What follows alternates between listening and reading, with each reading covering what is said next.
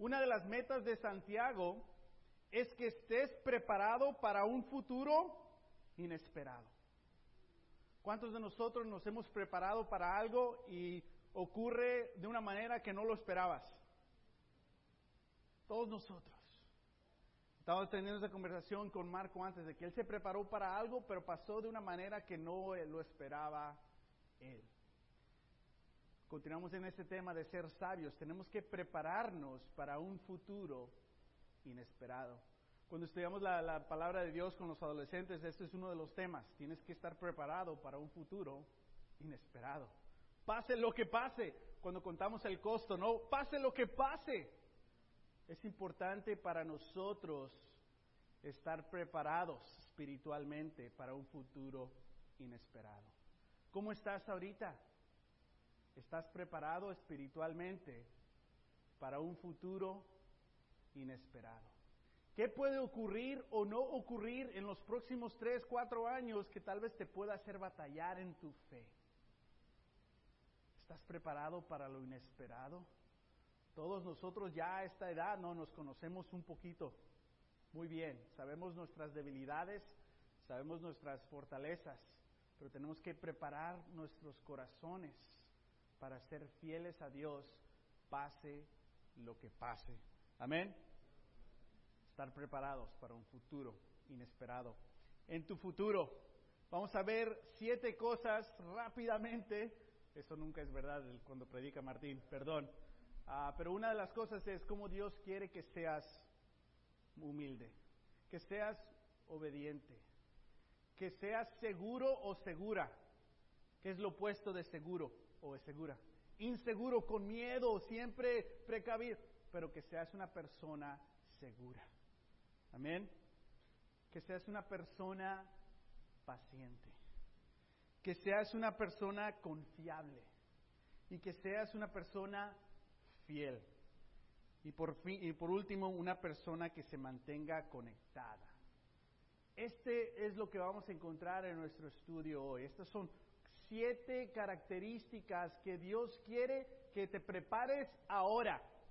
Con estas siete características para un futuro inesperado.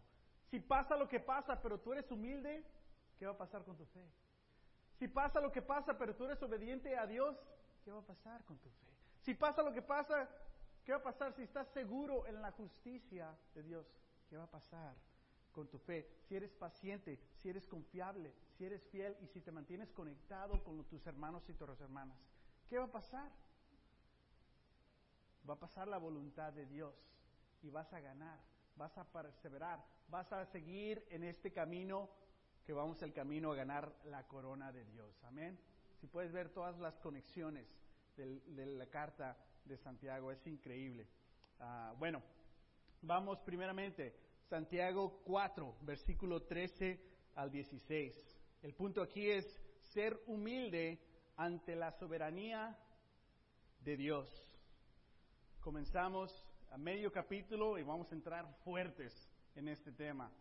Versículo 13 dice, ahora escuchen esto, ustedes que dicen, hoy o mañana iremos a tal o cual ciudad, pasaremos allí un año, haremos negocios y ganaremos dinero. Y eso que ni siquiera saben qué sucederá mañana. ¿Qué es su vida? Ustedes son como la niebla, que aparece por un momento y luego se desvanece. Más bien, deberían decir, si el Señor quiere, viviremos y haremos esto o aquello. Pero ahora que jactan en sus fanfarronerías, toda esta jactancia es mala.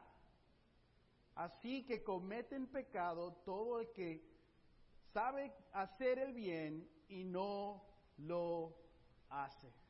Y de ahí viene ese dicho, ¿no? Si Dios quiere, pues si Dios quiere, pues si Dios quiere. Porque digas lo que digas, ahí le añades si Dios quiere para que no estés mal. Pues si Dios quiere, si es la voluntad de Dios, ¿no? Y creo que de ahí viene a eh, esto, ¿no? De esta escritura.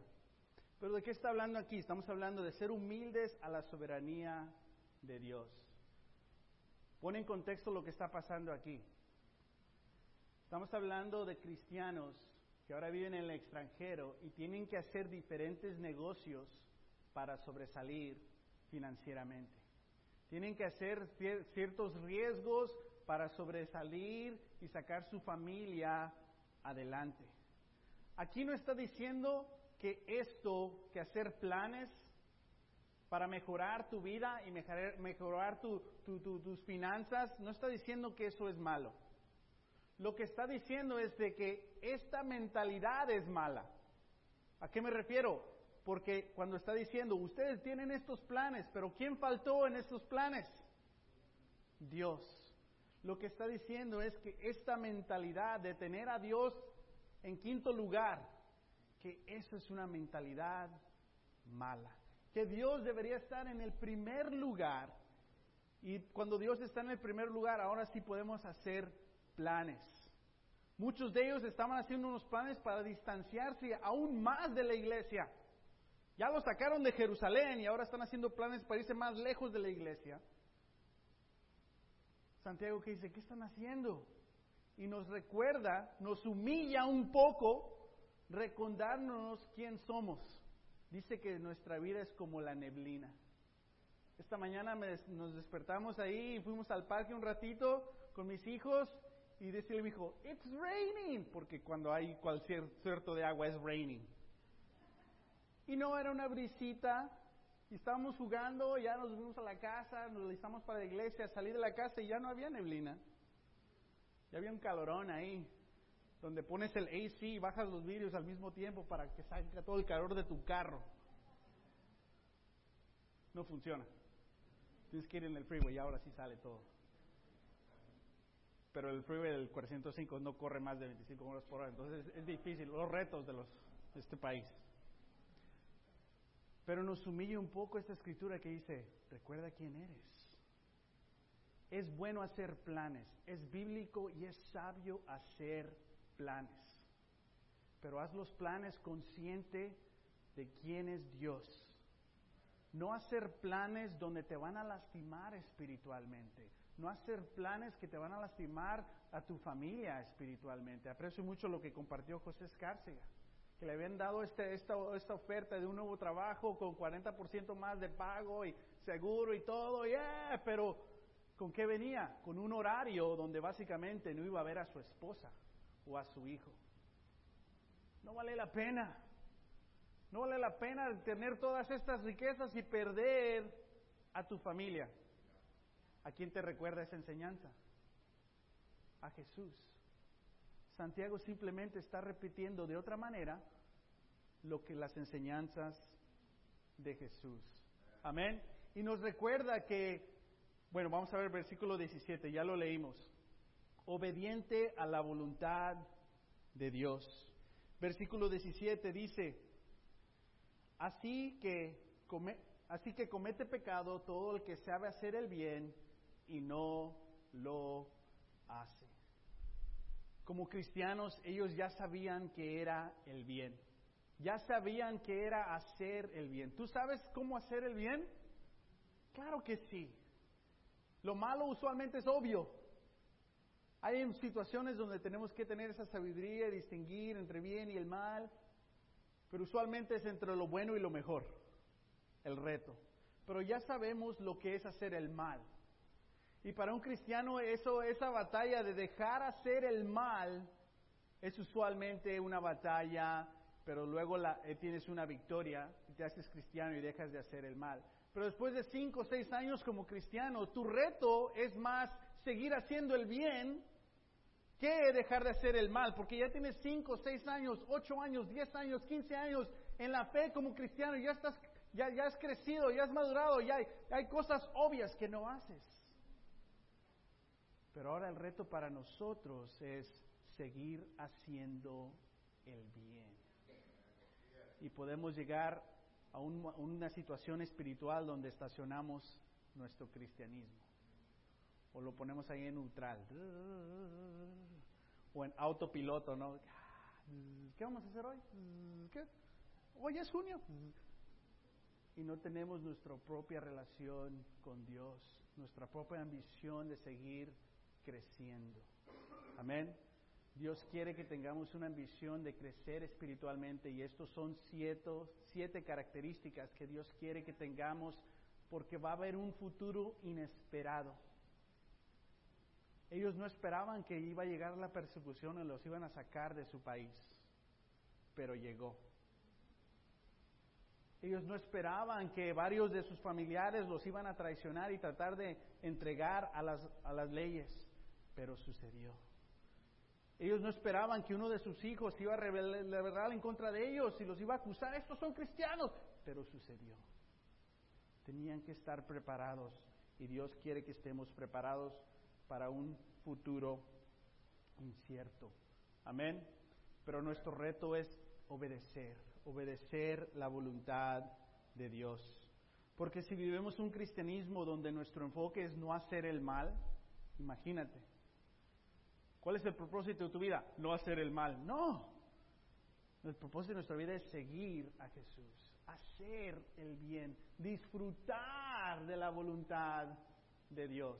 Hemos hablado mucho de lo que significa es arrepentir, ¿no? Arrepentir es dar esa vuelta, tener ese cambio de mentalidad. Y muchas veces nos quedamos en lo que es dar esa vuelta y hacer ese cambio, pero no nos olvidamos en veces de que das ese cambio para qué? Para poder seguir es decir, hay toda una vida que aún no hemos vivido haciendo la voluntad de Dios. Muchos de nosotros hemos vivido más en este mundo así. Y tenemos varios años viviendo así. Entonces es increíble que de ahora en adelante puedes vivir así y puedes seguir creciendo y disfrutando de Dios. Pero si dejas de hacer el bien, la palabra dice, eso es, eso es pecado. Y aquí vemos esta frase que se le dice a esta escritura, es pecado de omisión. Hay pecado de comisión, ese es donde Dios dice, no hagas esto y tú haces. Él dice, no hagas esto y tú lo haces. Eso le dicen pecado de comisión, que es a propósito de desobedecer. Este es pecado de omisión, donde Dios dice, haz esto y no lo haces. Y es por eso que si nos quedamos en medio, pues no hago el mal, pero tampoco hago el bien, ¿qué va a pasar contigo? No vas a estar preparado para este futuro, no vas a crecer espiritualmente. Y la palabra de Dios dice, tienes que estar obediente a la voluntad de Dios. Amén. Continuamos. Santiago 5, versículo 1 al 7. Ahora escuchen ustedes los ricos Lloren a gritos por las calamidades que se les vienen encima. Se ha podrido su riqueza y sus ropas están comidas por la polilla. Se han oxidado su oro y su plata. Ese óxido dará testimonio contra ustedes y consumirá como fuertes sus cuerpos. Han amontonado riquezas y eso que estamos en los últimos tiempos. Oigan cómo la clama contra ustedes el salario no pagado a los obreros que les trabajaron sus campos. El clamor de esos trabajadores ha llegado a los oídos del Señor Todopoderoso. Amén. Ustedes han llevado a este mundo una vida de lujo y de placer desenfrenado. Lo que han hecho es engordar para el día de la matanza. Han condenado y matado al justo sin que les ofreciera resistencia. ¡Wow! En contexto, esta, este verso no es necesariamente escrito a la iglesia. Este verso es escrito para los ricos que están fuera de la iglesia. Sabes, el ambiente político era muy difícil en ese tiempo. Los romanos estaban ahí y usaban a los judíos ricos como sus agentes. Por eso vemos a los, a los cobradores de impuestos, ¿no? Que eran judíos cobrándole a su propia gente. Entonces, los romanos ricos estaban ahí. Muchos de ellos tenían propiedades y tenían terrenos y cuando la gente pobre llegaba a trabajar, les, no les pagaban mucho, los estafaban.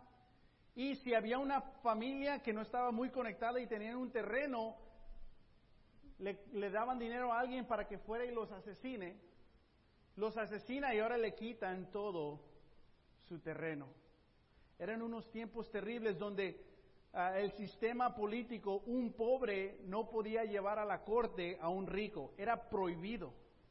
Si tú eras pobre y tú eres cristiano, no tenías nada contra, de tu parte. Todo el sistema estaba en contra de ti. En este tiempo también, si, si, los, si, una, si un país está así, si un clima está así, ¿cuál es la respuesta? Rebeldía, guerra. Y muchos de los, de los, de los judíos uh, eran de un secto llamado celotes. Y uno de, los, uno de los seguidores de Jesús era así también.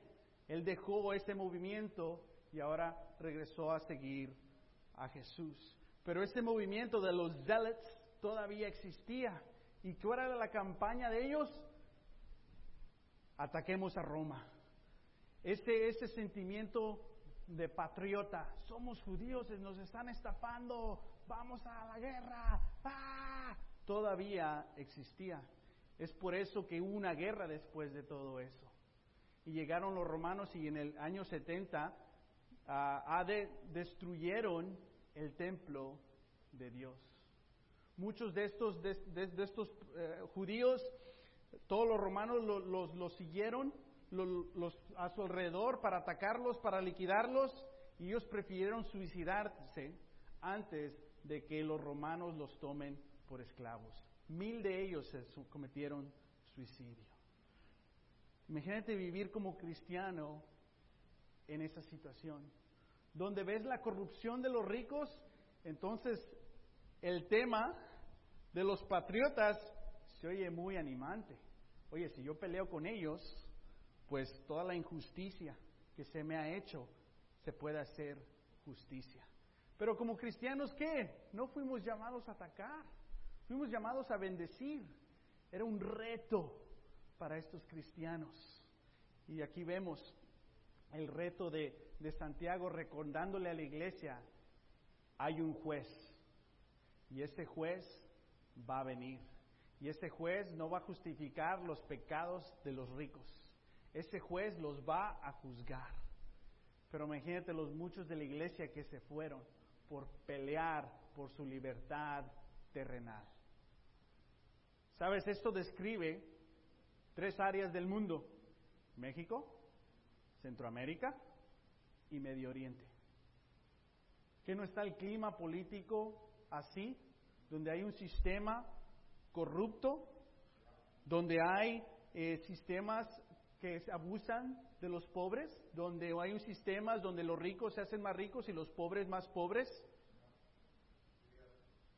donde hay este uh, sistemas contrabandistas violentos, bien organizados, donde hay celebridades perversas que viven para el lujo, como si no hay problemas en tu sociedad, solo para distraer lo que en verdad está pasando.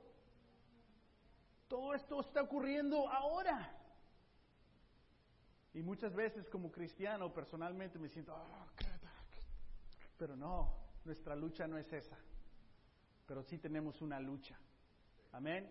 Y Dios es justo. Entonces tenemos que tener seguridad. Pase lo que pase, se te abuse como se te abuse, tenemos que tener seguridad de que Dios va a traer justicia.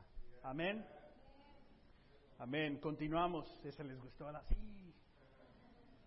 Santiago 5, 7 al 11. Santiago 5, 7 al 11. Por tanto, hermanos, tengan paciencia hasta la venida del Señor. Tenemos que ser pacientes hasta cuándo? ¡Wow! No hay expiración para nuestra paciencia sino hasta que llegue Jesús. ¿Estás preparado tú para vivir el resto de tus días aquí en la tierra pacientemente? Y dice aquí, tenemos que, tener, tenemos que ser pacientes durante sufrimientos. Miren cómo espera el agricultor a que la tierra de su precioso fruto y con qué paciencia aguarda de las temporadas de lluvia. Así también ustedes manténganse firmes y aguarden con paciencia la venida del Señor, que ya se acerca. No se quejen unos de otros, hermanos, para que no sean juzgados. Entonces, ¿qué pasa cuando nos quejamos? Dice, el juez ya está a la puerta. Hermanos, tomen como ejemplo de sufrimiento y de paciencia a los profetas que hablaron de, en el nombre del Señor. En verdad, consideremos, considerémonos dichosos, ahí está, a los que perseveraron. Ustedes han oído hablar de la perseverancia de Job y han visto lo que al final le dio el Señor. Es que el Señor es muy compasivo y misericordioso. Increíble. El reto, las instrucciones para el futuro es ser paciente durante sufrimientos. Y la palabra de Dios para ayudarnos a, entender lo que es ser paciente, porque paciente es no digas nada, aguántate. Eso no es paciente. Al contrario, nada dentro de ti es paciente cuando estás así. Nos dice la paciencia, aquí te van dos ejemplos. Uno es un agricultor. ¿Qué puede hacer el agricultor para que llegue la lluvia? Nada. ¿Qué puede hacer el agricultor para que, ahora le crece más rápido plantita? Nada, ¿no? Ya ahora hay muchos químicos que ya inventaron y nos están ahí intoxicando toda la vida, pero ese es otro tema. Ahí sí protesten. Pero sabes, paciente no significa ser pasivo. El agricultor trabaja muchísimo. No descansa. ¿Por qué? Si descansa y llega la lluvia, ¿qué pasa? Perdiste tu oportunidad. Y es parte de lo que estamos hablando en nuestras instrucciones del futuro. Tienes que trabajar muy fuerte hoy, aunque no veas resultados seguir trabajando para cuando llegue la lluvia ya estás hecho, ya hecho todo el trabajo, llega la lluvia y ya estás preparado. Y puede ser una lluvia de bendición o una tormenta, como Jesús nos dijo, que van a llegar y azotar los vientos, los ríos, sube la marea y ataca y puede destruir tu hogar. ¿Por qué? Porque si no estás preparado teniendo esa fundación. Sabes, es retoso si estás en la audiencia de la carta de Santiago. ¿Estás diciendo que va a pasar cosas más malas?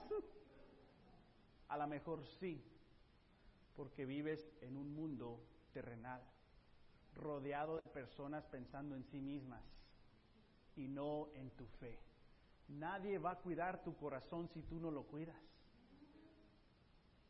Dice, tenemos que ser pacientes durante sufrimientos. Parte de la vida en este mundo es sufrir a nuestra espera a Jesucristo. Por eso imagínate lo que vas a sentir cuando finalmente podamos ver a nuestro Señor. Un sentimiento inexplicable, de esos que te, cambian la cara, ¿no? Que no quieres ni siquiera que, llorar, pero va a ser increíble que el juez finalmente va a estar ahí. El segundo ejemplo es de un profeta que un profeta tiene que seguir haciendo el bien, tiene que seguir siendo un, fiel seguidor de Jesús y siguiendo predicando la verdad. La mayoría de los profetas fueron asesinados. Qué ejemplo tan más animante. La mayoría de los, de los profetas, su audiencia no los escuchó, pero sin embargo ellos ganaron ante Dios siguieron haciendo el bien, siguieron siendo fieles, siguieron haciendo y siendo. Ambos son importantes. Y luego nos da un ejemplo de Job. Si quieres animar a alguien y compartes Job, no es muy animante. Especialmente si conoces bien lo que pasa en su vida.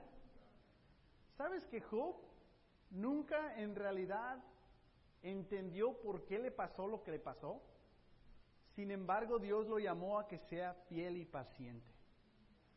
Muchos de nosotros, la verdad, no vamos a saber en totalmente por qué pasan ciertas cosas.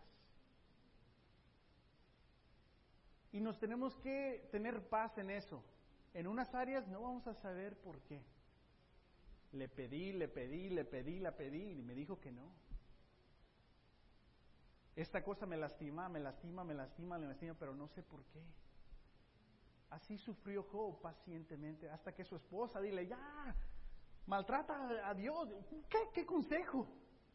Sus amigos, todos queriendo ayudarlo, pero no, en verdad no ayudándolo. Buenas intenciones, pero mal consejo. Tenemos mucho en común. Pero sin embargo, Job se mantuvo fiel. ¿A quién? A Dios, no fiel a los resultados. Y muchas veces, por falta de paciencia, perdemos la fe porque no vemos resultados. He hecho todo esto por mis hijos y ¿dónde está el resultado? He hecho todo esto en mi trabajo y mira cómo me tratan. He hecho todo esto por la iglesia y todavía ahí podemos encontrar diferentes cosas. O enfocarnos en las debilidades de otras personas. Y a veces se me juzgó, ya. Ahí viene el juez, ¿eh? pero nos empezamos a quejar los unos a los otros y perder perspectiva de Dios. ¿Sí ves cómo está todo junto? Y todo esto es preparación para tu futuro. Entonces tienes que evaluar estas siete características en tu vida. ¿Cómo están? ¿Cuáles están fuertes? Hay varias que ya es una convicción tuya. Pero cuidado con esas de que no, pues todavía no, todavía me cuesta. Me tienen que convencer tres. Ya después les creo. Pero de primero, oye, te iba a dar un abrazo, no boxear. Porque en veces no nos gusta escuchar esas cosas o no sabemos escuchar. O la manera que se nos dice no nos gustó y ya. Pero estas siete características tenemos que seguir creciendo en ellas. Ya me lo acabamos. Tienes que estar confiable en tus palabras. Santiago 5, 12. Sobre todo, hermanos míos, no juren ni por el cielo, ni por la tierra, ni por ninguna otra cosa. Que su sí sea sí. Y su no, pues no. Para que no sean qué ¿Cómo asocias decir sí, que sea sí, no, no, a la condenación? Nuestras palabras tienen mucho poder. Esa fue una sección del libro de Santiago que no estudiamos ahí para la otra. Las palabras, el poder de la lengua que puede destruir, que es una de las armas más mortales en la existencia del mundo, lo que dices, tus palabras. Pero aquí dice, ustedes cristianos, debemos tener un carácter diferente a los de nuestro alrededor. ¿Te ha pedido una vez en un trabajo un, un jefe o una jefa que mientas? Tú di esto. Diles que no estoy. Tú di esto. Tú ponle esto. ¿Qué haces tú como cristiano? Ah, jefe, soy cristiano. Yo también, pero ponle. Y si le digo que no, se enoja y ya después, pues, wow. Pero nuestro jefe es Dios. Tenemos que ser confiables en nuestra palabra. ¿Mantienes tu palabra tú? ¿O dices sí y se dificultan las cosas y luego mejor no? Dios dice, no, parte de prepararnos espiritualmente es de que tú tienes que ser confiable. Y entre más eres confiable, ¿sabes lo que pasa? Más bendiciones te puede dar Dios. Si no eres confiable, en veces Dios limita las bendiciones porque no ni las vas a ver o ni las vas a saber manejar. Esto es muy similar a lo que Jesús nos enseña sobre que nuestro sí diga que sí, Lo que no, no. Y Jesús dice, todo lo demás es del diablo. ¡Wow!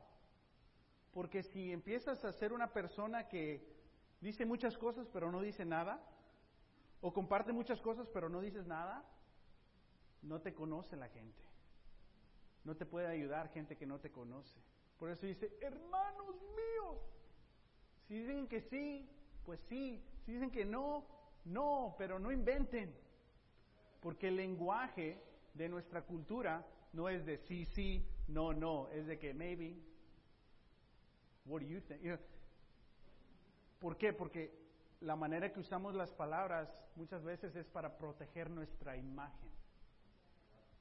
Y muchas veces para esconder nuestras, nuestros errores y nuestros pecados. O justificarnos y echarle la culpa a alguien más. Y Dios dije, no, quítense ese ropaje viejo, pónganse el nuevo y que el sí sea así y el no, no. Porque ya leímos antes en el libro de Santiago que Dios da gracia a quién? A los humildes. En veces es sí, bro, sí, perdóname. No, bro, no, no lo hice. Con tu hijo, sí, hijo, es la razón. Yo te prometí, no lo hice. Perdóname. Sí, sí. Y el no, no. ¿Qué no quiere ser una persona confiable? Claro que sí. Y muchos de ustedes, esto es tu fortaleza. Y si conoces a alguien en este cuarto que esta es su fortaleza, tenemos que imitar a esa persona. Amén. Porque nos inspira mucho ver esas fortalezas. Santiago 5, 13 al 18. Tenemos que ser fiel en qué? En oración. Obviamente en todo, pero este tema que nos dice Santiago es ser fiel en oración. ¿Está afligido alguno entre ustedes? Que ore. Y muchas veces estamos afligidos y ¿qué hacemos? Estamos sufriendo, estamos pasando un tiempo difícil y ¿qué hacemos? A mí me da más sueño. Estoy afligido y pues, me da más sueño, me da más hambre sueño y el hambre me puede esconder ahí en la comida, en el reposo, no sé qué hacer. O comienzo a quejarme. No, es que los del mensaje, es que Hugo y, y los líderes, su líder.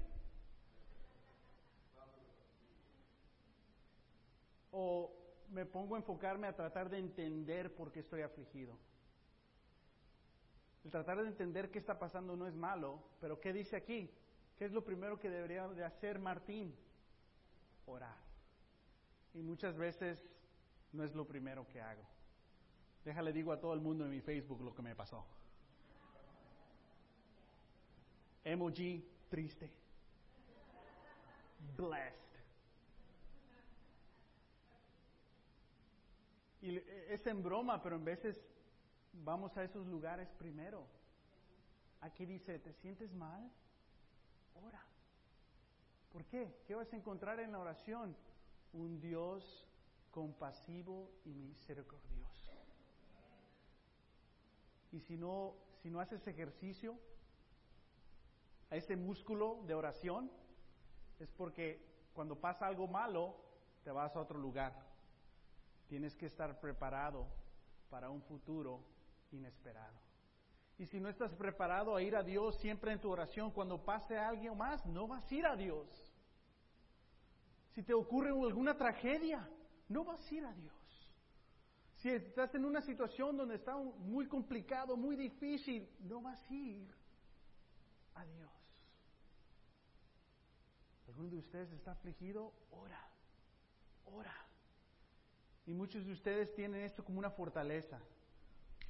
Eres una guerrera de oración. Eres un guerrero de oración. ¿Sabes lo que necesitamos en la iglesia? Un grupo enfocado a la oración.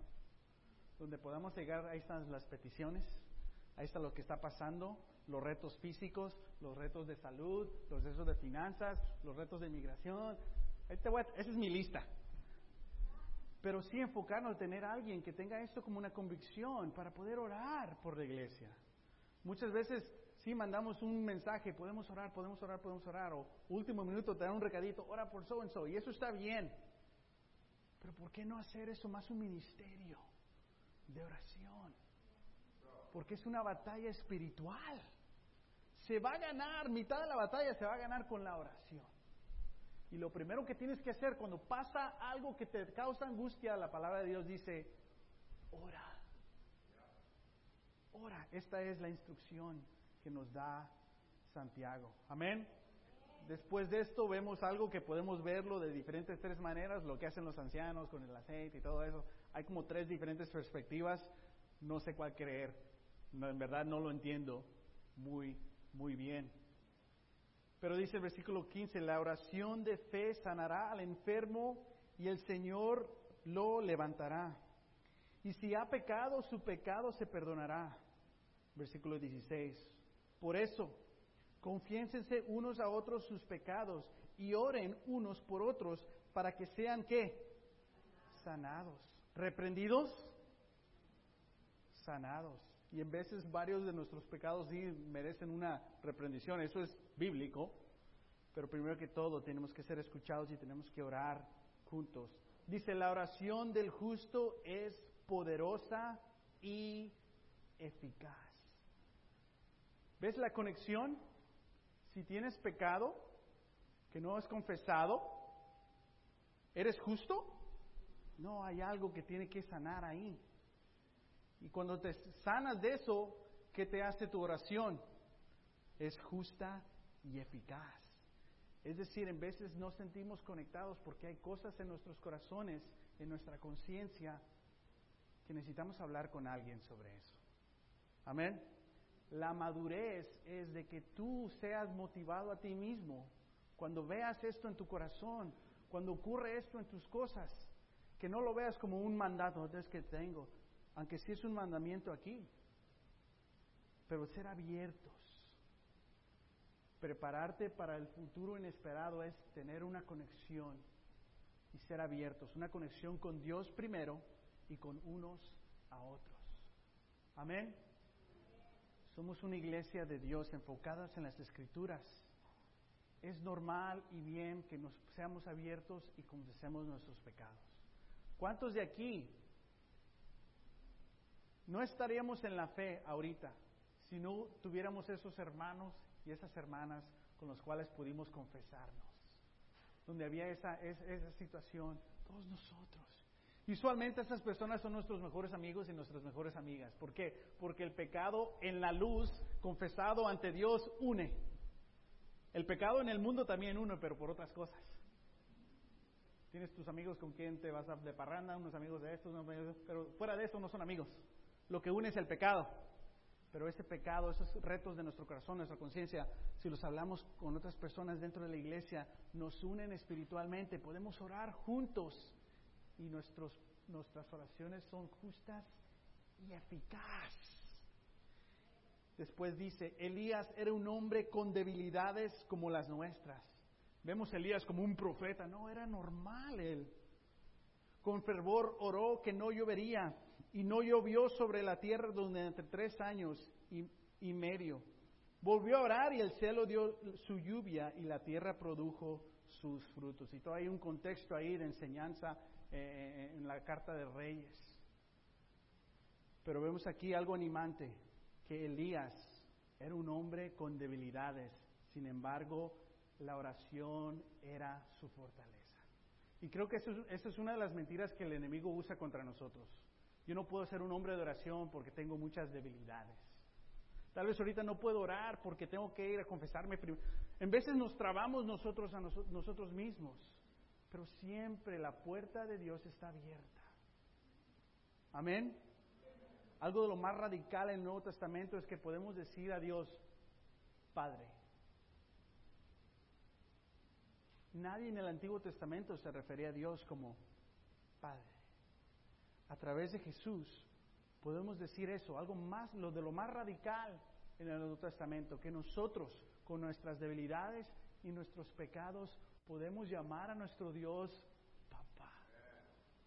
Y todos los padres y madres de aquí entienden, ¿no? Cuando viene tu hijo, mamá, papá, en vez sabemos cuando quieren manipularnos, ¿no? Pero cuando en verdad vienen con un corazón puro, mamá, papá, ¿cómo nos conmueve nuestro corazón? Así se siente Dios. Y aún más, porque nosotros somos débiles y Dios es, es perfecto. Por fin, número siete y la última.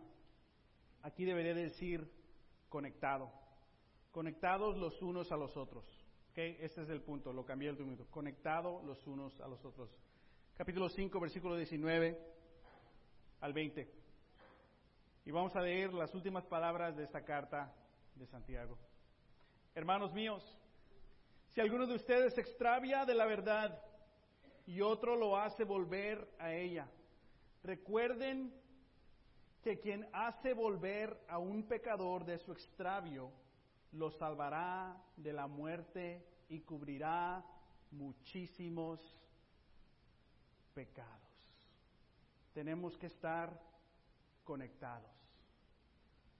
Dice la escritura que si alguien se extravia de la verdad, si alguien está en la verdad y deja la verdad, otro de esos temas, ¿es posible dejar la verdad y extraviarse? De acuerdo a esa escritura, es una posibilidad. ¿Cómo? No sé, es una posibilidad. Pero dice, si alguien se extravia y uno de nosotros, un cristiano, va y lo rescata de eso, le perdona, le salva todo el pecado. ¿Cómo que yo le voy a salvar a alguien? ¿Cómo que tú vas a salvar a alguien y perdonar pecados? ¿Nosotros podemos salvar a alguien y perdonar pecados? No, pero dice la escritura aquí que sí. ¿Cómo está eso? Porque es Dios el que nos mantiene fiel. Es Dios el que nos perdona, ¿no? Pero ¿a quién utiliza Dios? A las personas. Y si no estás conectado, ¿qué va a pasar? Porque los instrumentos de Dios son cristianos fieles. Si no estás conectado con cristianos fieles, vas a perderte muchísimas de las bendiciones de Dios. Estas siete cosas son sumamente importantes para nosotros, estar preparados para un futuro inesperado. Lo mejor está por venir, pero también lo peor al mismo tiempo. ¿Que no? Así es la vida. Entre más pasa el tiempo, más retos, más luchas, pero tenemos un Dios fiel. Dios quiere que hagas el bien y seas humilde, obediente, seguro, paciente, confiable, fiel y te mantengas conectado. Amén. ¿Qué es más importante? ¿Lo que vas a hacer o lo que vas a hacer? Ambas. Fe y obras. Ambas son importantes. Te animo a que leas el libro, la carta de Santiago completamente. Hazte estas preguntas esta semana. ¿Qué quieres que Dios, que Dios hagas, perdona, qué quiere Dios que hagas en tus planes del futuro? Tú tienes tus planes del futuro, pero ¿qué quiere Dios que añades ahí a esos planes de tu futuro? ¿Quién quiere Dios que seas en sus planes para tu futuro?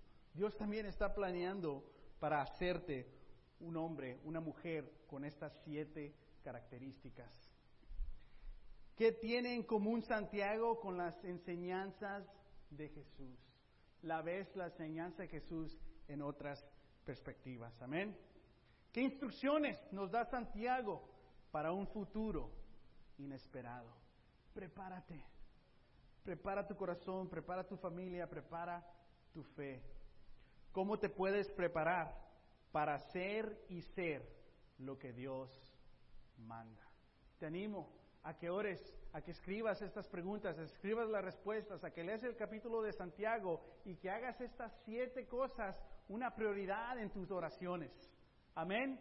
Y que animes a otros hermanos y otras hermanas con amor a que sean estas tres cosas. ¿Por qué? Porque si ves una debilidad de esas siete y no dices nada, estás dejando a ese hermano o a esa hermana en un riesgo, en un peligro de que ella o él se asimilen a una cultura que no es de Dios y que no le da gloria a Dios. Próxima semana concluyemos una, en totalidad en un estudio. Vamos a hablar cómo, funciona el, el cerebro que Dios diseñó y cómo biológicamente Dios y la carta de Santiago van de mano en mano. Amén. Que tengan buenas tardes.